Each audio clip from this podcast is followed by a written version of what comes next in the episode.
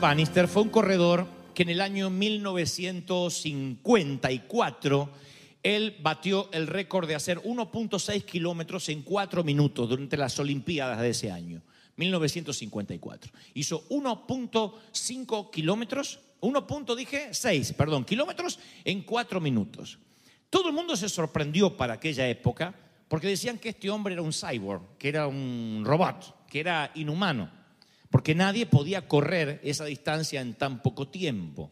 Y se preguntaban si había ingerido anabólicos o tenía efedrina o algún tipo de sustancia que podía haberlo hecho correr más rápido. Él no, demostró que con entrenamiento había hecho caer, una barrera. Un hombre que se entrenó, trabajó duro para eso. Sin embargo, al mes siguiente, en el mismo año, otro hombre lo hizo. En el mismo recorrido, la misma distancia y, en el mismo tiempo. Y le preguntaron cómo este segundo hombre lo dijo, lo hizo, y él dijo, bueno, es que yo vi que mi antecesor, Bannister, lo logró, y dije, entonces no es imposible. La barrera estaba en mi mente, no en mis piernas. Al poco tiempo hubo otros que lo lograron. Al año, 30 hombres lo habían logrado, y actualmente el récord se ha fijado en 16 segundos menos. Y los que compiten en ese nivel corren la distancia en apenas cuatro minutos porque uno corrió la marca. El Espíritu Santo me decía anoche por la noche, muy tarde, que Él va a hacer que rompas marcas en tu familia, en tu hogar, como he contado más de una ocasión en el apellido, porque muchos cargamos con una familia, con un apellido donde nos hemos mantenido durante años en, una, en un entorno de mediocridad, de miseria, de escasez. Y entonces el entorno a veces nos dice, ¿y qué vas a hacer si los Gebel nunca lograron nada? ¿Y qué vas a poder crecer si nosotros nunca pudimos crecer? ¿Y cómo vas a prosperar si nosotros nunca prosperamos? Pero Dios necesita siempre de una persona que le crea al Señor, que diga, yo me quiero llevar esta promesa de que no quiero estar más por debajo, quiero estar por encima. No es un tema de orgullo, es un tema de sanar la estima de saber exactamente quién eres y quiénes somos en el Señor. Eso te da una seguridad que no tenías antes. Como muchos de ustedes, yo pasé años luchando con la inseguridad del entorno, la inseguridad de ser hispano, la inseguridad de mis limitaciones, mi falta de estudios, mi falta de preparación académica. Me costó mucho encontrar mi identidad. Aun cuando mi familia se entregó al Señor, yo trataba de buscar identidades ajenas para asignármelas. Entonces decía, quiero parecerme a aquel predicador, quiero parecer a este otro. Me costó muchos años descubrir que yo no tenía que parecerme a nadie, que Dios amaba a Dante Gebel así como era, con sus defectos, con sus virtudes, con sus locuras, que Dios amaba los cables pelados que tenía, los, los cortocircuitos mentales, que Dios me había programado de esa forma. Entender eso me dio una seguridad para poder liderar, para poder comunicar, para poder transmitir. Eso se llama romper las marcas de un apellido, romper las marcas de una comunidad, en el caso de los hispanos, tener otro espíritu. Eso es estar por cabeza y no por cola. No solamente en el plano eh, laboral. Yo no quiero que esto se entienda de manera literal. O sea, bueno, si yo no soy patrón o jefe en unos meses, no entendí la palabra porque sigo siendo empleado. Tú puedes ser empleado y sin embargo ser cabeza en lo que estás haciendo. O puedes ser jefe y sentirte cola. Tú puedes ser el CEO de una gran compañía y sentirte siempre, yo no soy digno de estar acá, no soy digno, no sé por qué, soy barro nada más. Y te vas a morir embarrado si piensas así, porque tienes que cambiar la mentalidad, sanarte, de modo que le digas, Señor, yo sé que mi corazón está tierno, está humilde, pero yo quiero estar seguro para que la gente vea en mí una belleza que dice la palabra que no habla de la belleza convencional que nosotros vemos con los ojos, sino una belleza del espíritu que se ve reflejado en los ojos, en la manera de ser, en la simpatía, en la sonrisa, en la luz que irradias. Eso es lo que Dios quiere de su iglesia, que seamos modelos en cuanto no a lo físico, pero sí en lo espiritual, en lo moral, en lo íntegro, en la forma de ser, en la forma de conducirnos. Y para eso tienes que reconocer que hay algo más grande en ti que te hace especial. Cuando reconoces eso, tienes otro espíritu. El Señor le dice a, a Josué, levántate, pasa este Jordán y todo el pueblo que yo le doy a los hijos de Israel. Yo te entregué, como te lo había dicho y se lo dije a Moisés, todo lugar que pise la planta de tu pie. Yo digo, ¿qué tiene que hacer una persona para que Dios te dé una, un cheque al portador de esa manera? Porque siempre estamos, Señor, ¿quieres que compre esta casa? Señor, ¿es tu voluntad que me case con esa muchacha? Señor, ¿es tu voluntad que mi suegra me dé un beso? ¿Es tu voluntad? Si no, que realmente no es la voluntad, es Satanás que quiere interponerse, pero Señor, ¿es tu voluntad que tenga que hacer ese viaje? Siempre estamos así. ¿Ustedes creen que Josué alguna vez oró sabiendo que era cabeza y no cola, que estaba por encima y no debajo? ¿Ustedes creen que alguna vez oró, Señor, es tu voluntad que conquistemos? ¿Es tu voluntad que le ponga una planta del pie allá? ¿Es tu voluntad que atravesemos? No. Primero, se cree que Josué tendría unos 40 años, o sea, un chico, un chamaquito, cuando aparece por primera vez en la Biblia. Lo más probable es que Josué pasó su juventud en las canteras de Egipto haciendo ladrillos, así que no era un muchacho entrenado para la guerra. Sin embargo, Dios le dice, Moisés, a Josué de parte de Dios, escoge varones y sal a pelear contra el enemigo. Mañana yo estaré sobre la cumbre del collado y la vara de Dios en mi mano. E hizo Josué como le dijo Moisés, peleando contra Amalek. Así que lo primero que veo es alguien que nunca peleó, pero per- porque Moisés se lo dice, va y se mete en una batalla. ¿Cuál es la primera cualidad para ser cabeza y no cola? Para recibir la séptima promesa de Deuteronomio, ser obediente. La bendición de Deuteronomio dice, si obedecieres a Jehová en lo que Él te manda, si haces caso, nuestros hijos les cuesta entender eso, hace caso, cabezón, y te voy a dejar usar el iPad. Hace caso, junta la ropa sucia y te voy a dejar ir a jugar. Pero no, nos cuesta desde pequeños hacer caso. Y creemos que vamos a romper las reglas y entonces si las rompemos igual vamos a tener la bendición. Dios dice, no, tienes que hacer caso cabezón. Perdonen lo de hacer caso, pero lo de cabezón queda. Tienes que hacer caso. Fue obediente y dice, hizo como le dijo Moisés. Segunda cosa que yo veo por, cual, por lo cual Dios le dice a Josué, te daré todo lugar que pise la planta de tu pie, es que Josué aceptaba el lugar que le tocaba. Hay un episodio donde mm, Josué, pobrecito, va a pelear a la guerra, a la batalla, ahí donde puede morir de un momento a otro. Moisés está en la cumbre, en la montaña, con los brazos en alto. Como Moisés está medio viejito, se le cansan los brazos, Aarón y Ur, uno le levanta el brazo izquierdo y otro le levanta el brazo derecho. Y las escrituras relatan que mientras que Aarón y Ur le sostenían los brazos a Moisés en alto, Israel ganaba la batalla. Israel prevalecía. Cuando por alguna razón Moisés bajaba los brazos un ratito, ganaban los enemigos. El secreto estaba en los brazos altos de Moisés. Ahora, esta historia, todo el crédito se la lleva Moisés, Aarón y Ur. Y el pobre condenado Josué peleando allá abajo. Nadie casi menciona a Josué, aparece apenas un versículo. Dice, bueno, y Josué peleaba, pero Aarón y Ur sostenían los brazos. Así que los héroes, los muchachitos de la película de esa tarde fueron Aarón y Ur. Qué lindo Aarón que sostuviste los brazos del pastor. Eh, no es nada, para eso estamos, para eso estamos. Qué lindo, Ur. ¿Qué brazo le sostenías vos, Ur? Y yo el izquierdo, yo, yo nací para sostener el brazo izquierdo, sí, sí. Le podemos sacar una foto a los tres, sí, una selfie, Aarón y Ur y Moisés. Y Josué, ah, con la espada como loco allá abajo. Entonces yo digo, ¿por qué Dios le daría a Josué una promesa como te daré todo lugar que pise la planta de tu pie? Cheques que escriba, te los respaldo. Casa que quieras comprar, te la vas a comprar. Y eh, proyecto que quieras iniciar, te va a ser de bendición. ¿Quién quisiera algo así? Bueno, yo no encuentro que esta bendición la reciba Aarón, ni la reciba Ur. si bien ahora ellos son los protagonistas de la película, la bendición la está recibiendo Josué, el que peleaba. Y esta palabra va para alguien que dice, yo siempre estoy haciendo un montón y parece que nadie lo ve. Nunca parece que me puedo llevar el crédito. Yo te entiendo, no es que estás buscando aplausos, pero dices, a mí me encantaría que alguien por lo menos me dijera, qué lindo que estás limpiando, qué bueno que te acordaste de traer café, qué lindo que ayudaste a alguien a que estacionara, qué bueno que abrazaste a esa persona que se estaba por ir e hiciste que regresara y escuchara la palabra. Yo sé que hay tareas anónimas que tú haces por años y que sientes que no son reconocidas y siempre el crédito se lo lleva a alguien más.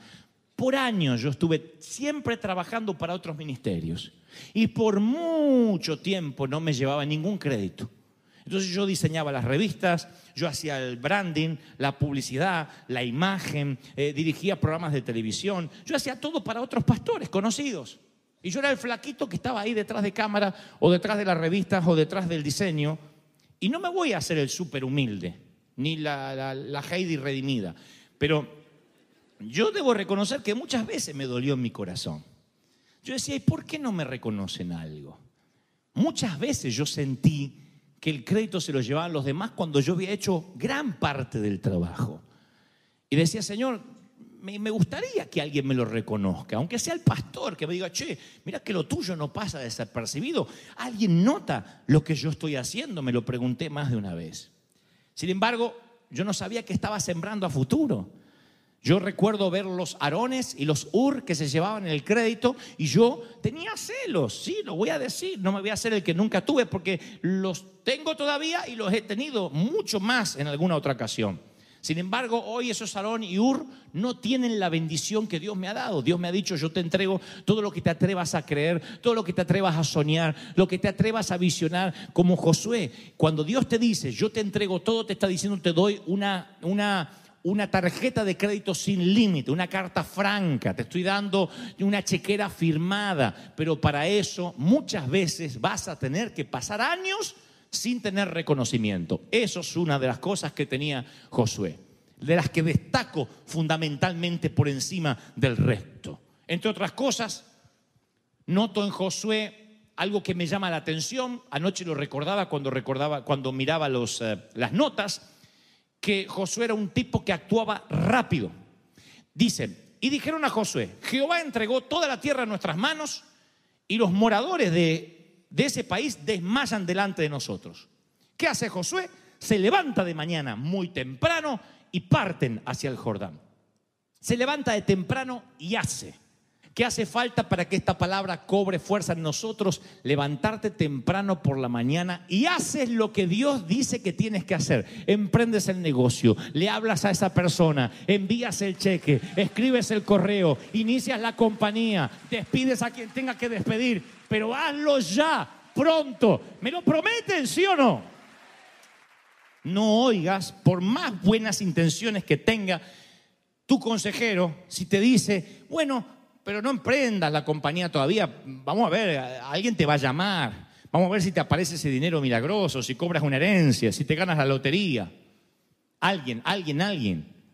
Si las palabras de Dios debieran cumplirse por factores externos, ¿para qué Dios nos hablaría de ensanchar nuestra mente si todo depende de que otro venga? Entonces yo sigo preguntando porque yo digo, se me va la vida. Siempre tuve esa sensación de que se me va la vida. Si yo no hago lo que tengo que hacer, la vida se me va. Y les digo de corazón, vuelvo a insistir con esto, aunque sea monotemático y algunos se depriman, la vida se va. ¿Sabían? Hoy está más arrugado que ayer. Hoy la panza cuelga más. Y otras cosas que siguen por el efecto de la gravedad, que sin piedad avanza. ¿O no? La vida avanza, vamos rumbo a lo que se llama la ley de entropía, a un sitio donde todo se rumbra, donde todo se pone putrido, donde todo va a morir. Eso es la vida. Pasa con las flores, pasa con la ropa, con los automóviles, con las casas y con el ser humano, con cualquier cosa. Todo va rumbo a eso. Entonces cuando Dios te da una palabra, si has visto la visión, corre, no te pongas a pensar, no te excuses tras la voluntad de Dios. Porque hay gente que dice, yo quiero estar seguro, a ver si, si yo me meto y, Dios no me lo confirmó. Cuando Dios ya te habló, te habló. Yo no soy Dios, ni tú tampoco, pero los que tenemos empleados a nuestro cargo desde hace muchos años, nos gusta hablar una sola vez. Cuando hay que repetir una orden cuatro veces, o echas al empleado o te cuestionas tu manera de comunicar las órdenes. Entonces Dios dice las cosas una sola vez. Aquí te pondré por cabeza y no por cola. ¿Qué quieres? ¿Un dibujo con manzanitas? Muchas colitas, muchas cabezas. Oh, entendí. ¿Qué te va a hacer Dios para que entienda? He aquí yo te pongo por encima y no por debajo. Dices amén, trato cerrado. ¿Qué hace todavía haciendo cola? ¿Qué hace siendo trasero? A lo mejor te acostumbraste a la vida de trasero. Pero Dios dice, yo quiero que seas cabeza, no cola.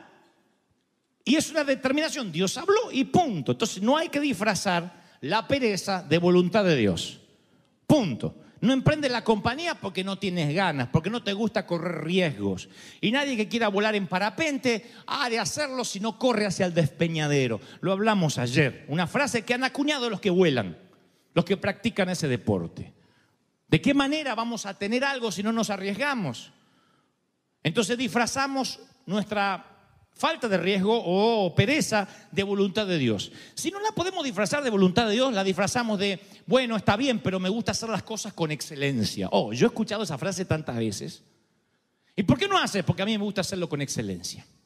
Así, así a las apuradas no me gusta nada. Y se le pasa una década. ¿Por qué no te casás condenado? 54 años tenés, porque me gusta Casarme con la, la, ideal. Casate aunque sea con la que se parezca a la ideal, pero si te está yendo la vida, ¿no te das cuenta que no sos el ideal para nadie, vos tampoco a esta edad? Entonces a veces esperamos y esperamos y esperamos y hay cosas para las cuales no hay que esperar. Urge, urge que como Josué diga, mañana temprano por la mañana me levanto. Si Dios dijo que me va a bendecir, me va a bendecir, me va a prosperar y eso va a ocurrir cuando actives. ¿Cuántos se comprometen en activar? Dígame, amén. No deje que pase este año. No digas el 2018, el 19. No, ¿quién sabe si vas a estar vivo? ¿Quién sabe si vas a tener las mismas fuerzas? Si no vas a tener un infortunio. Tienes que aprovechar la energía. A veces a mí me dicen que trabajo mucho y que necesitaría descansar más tiempo. Y yo sé que sí, el descanso también es parte de un mandamiento divino. Mi preocupación es perder el tiempo y esta energía que yo no sé si la voy a tener siempre. Yo no sé si voy a tener esta cabeza siempre. Yo he visto a mi madre perder su capacidad intelectual después de ser una señora que leía con voracidad todos los libros que estaba a su alcance y aunque ella no tenía la preparación académica que cualquier universitario pudiera tener, podía esgrimir cualquier tema. Ella te hablaba de política exterior, de economía, de, literatura, podía nombrarte a poetas, tenía las prosas de Coelho, de Cortázar. Era una mujer tan intelectual que yo la admiré profundamente a la vieja, porque era artista e intelectual por la lectura con la que, leía, con la que devoraba cada día de su vida. Y leía y hacía crucigramas. Y un día la senilidad, con una venita que hace, golpea su cerebro y de pronto queda formulando preguntas a la nada. Y viéndome a mí como si yo fuera un nene pequeño. Ay, chiquito, me veía como de 5 o 6 años durante casi los últimos 6, 7 años de su vida. Yo no quiero asustarte con esto. Lo que digo es que el Señor nos prometió vida eterna, pero no nos prometió que hasta el último día que estemos aquí tendremos una salud de hierro necesariamente. Porque la salud se va arrumbrando. Entonces, si hoy tienes capacidad, si hoy tienes el intelecto para entender la mayoría de lo que estoy diciendo, si hoy tienes energía, yo hoy siento que tengo energía, yo no sé si la voy a tener esta energía dentro de 10 años. Anda a saber dónde voy a estar en 10 años. ¿A dónde voy a estar el año que viene? ¿Qué sé yo? Entonces, ¿qué hago? Como dice el gran autor de libros, un gran autor a quien yo admiro profundamente, él dice, nunca te guardes nada para otro libro. Nunca te guardes una buena idea para una próxima edición. Entrégalo todo, dalo todo. Entrégalo con pasión, con dedicación, porque no sabes si amanecerás mañana. No te guardes nada para una próxima película, no te guardes nada para las próximas vacaciones. Este es el momento que Dios te está dando. Y si lo entiendes, vas a ser cabeza ya. Si no vas a ser cola queriendo ser cabeza, con una linda palabra esperanzado en que las cosas fluyan. Las cosas no van a fluir. Por un camino te vendrán a hacer mal. Claro, nos quedamos con la parte que por siete tendrán que huir, pero no se olviden, tendrás adversidad. El Señor no dice, con esta palabra no hay más guerra para ti. ¿Cómo que no? Yo te entregué, Josué, los enemigos del otro lado, ahora andá y peleá.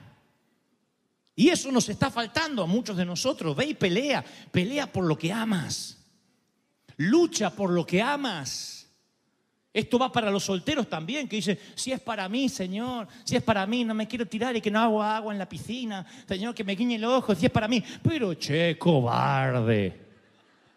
Dios no te dio lo que tienes entre las piernas de adorno. Tienes que ser hombre y tienes que decir, yo voy a conquistar, voy a correr riesgo, voy a pelear por lo que yo amo. Porque eres varón de nacimiento, pero hombre por elección. Uno elige ser hombre.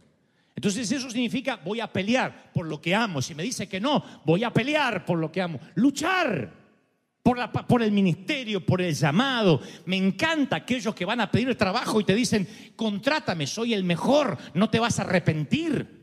Pruébame gratis y luego decidimos cuánto yo valgo. No te atrevas a ponerle un número a lo que crees que yo valgo, porque yo valgo mucho más de lo que consideras pagarme. Eso subyuga a un jefe.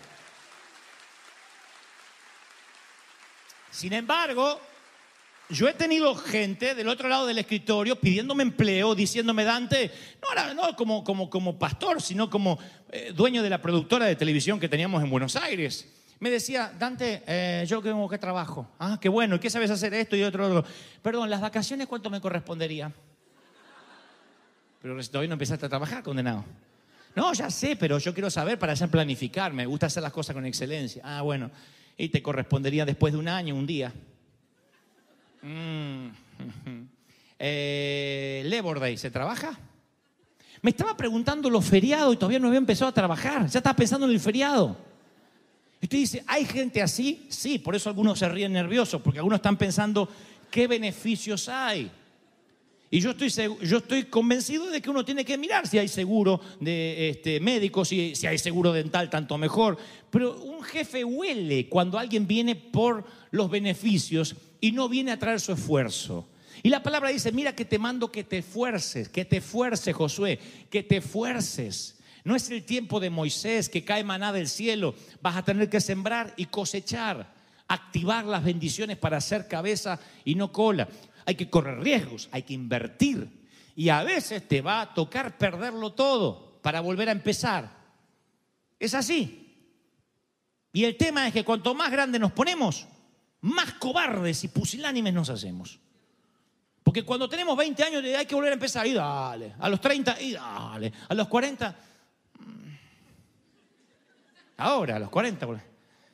Cuando estás ya llegando al quinto piso y tienes que. ¿En serio tengo que empezar otra vez? ¿Otra vez? ¿En serio hay que empezar otra vez? Steve Jobs, el creador de Pixar y de Apple, entre otras cosas, él dijo, cuando tuve que volver a empezar en un garage, porque me despidieron de mi propia compañía, porque decían que yo estaba insano, yo tenía cuarenta y tantos años de edad y fue lo mejor que me pudo pasar, porque la creatividad volvió a surgir, porque la comodidad y el confort me habían hecho olvidar todo lo que yo tenía para dar. De allí que nosotros hoy tenemos esos celulares encima. Porque un hombre volvió a un garage de la creatividad. A veces Dios necesita un naufragio para que vuelvas a pensar, para que vuelvas a sacar el potencial. Si no, la vida te va amilanando, te va poniendo superficial, flat, va haciendo que pierdas la capacidad de lucha, la capacidad de energía. Nos ponemos rápido en la zona cómoda y la zona cómoda por lo general nos trae un confort que es mentiroso. Creemos que estamos bien, pero no somos felices. Creemos que estamos correctos, pero no la pasamos bien. Si levantarte a la mañana te cuesta horrores y no por cansancio, sino por angustia, es porque necesitas hacer un cambio en tu vida. Si llegar al día viernes te cuesta como si te arrastraras, es porque necesitas mañana, temprano, hacer un cambio radical en tu vida. Eso es lo que yo destaco de Josué. Y tú dices, bueno, pero eso qué significa? Mm, ¿Tirar todo por la borda? No, porque sigo mirando las eh, características de Josué y noto que tenía un GPS personal. Los GPS es un invento del hombre para el hombre para que no andemos preguntando direcciones que nos aterra preguntar. Las mujeres preguntan direcciones y por eso no se pierden. Los hombres nos perdemos con GPS. Pero Dios le dice a Josué, cuando tú veas el arca del pacto, tu Dios, y los sacerdotes que la llevan, tú vas a salir detrás de ella, a fin de que sepas por qué camino debes ir. Así que el arca siempre va a ir delante del pueblo. Yo le voy a hablar a los sacerdotes para que se muevan y tú vas detrás. A mí me fascina porque el arca se menciona diez veces solamente en el tercer capítulo cuando habla de Josué. Porque Josué no solo ya activaba, sino que él era fundamental la presencia de Dios en su vida. Era fundamental no perder la presencia de Dios. Y él dijo, ¿cómo hago? ¿Cómo hago si, si en el afán de hacer cosas pierdo la presencia de Dios? Tranquilo, tú siempre levanta la vista y tienes que ver que el arca esté allí. Si tienes la presencia de Dios y activas ya todo lo que pise la planta de tu pie será tuyo. ¿Alguien está diciendo amén? Sigo leyendo a Josué y descubro que también él celebra por anticipado. Dios le dice, santificaos, porque mañana el Señor hará maravillas entre ustedes. Así que Josué hace grandes fiestas antes de que ocurra la batalla. Esa fue la gran diferencia de su antecesor Moisés. Estuve leyendo todas las batallas en las que Moisés participa o las escaramuzas en las que el pueblo de Israel está metido y siempre Moisés y el pueblo están celebrando luego. Hasta cuando cruzan el mar rojo, celebran en la orilla equivocada. Luego de cruzar y ven ahogarse a los eh, egipcios, celebran. Y Dios le dice, debieron celebrar antes, confiando en que yo los iba a librar como les prometí. Les costó 40 años entender a ese pueblo que la celebración es antes. Después celebra cualquiera. Con el periódico de ayer en la mano, cualquiera sabe el resultado. Pero tú no puedes celebrar con el periódico de ayer. Tienes que celebrar antes. Tienes que celebrar antes del periódico de mañana. Así funciona el reino. Si yo te digo que vas a ser cabeza y no cola, tú tienes que sentirte ya que lo has logrado. Oh, yo siento que algo especial va a pasar con tu vida, ¿eh? Multiplicación prosperidad, abundancia, graneros llenos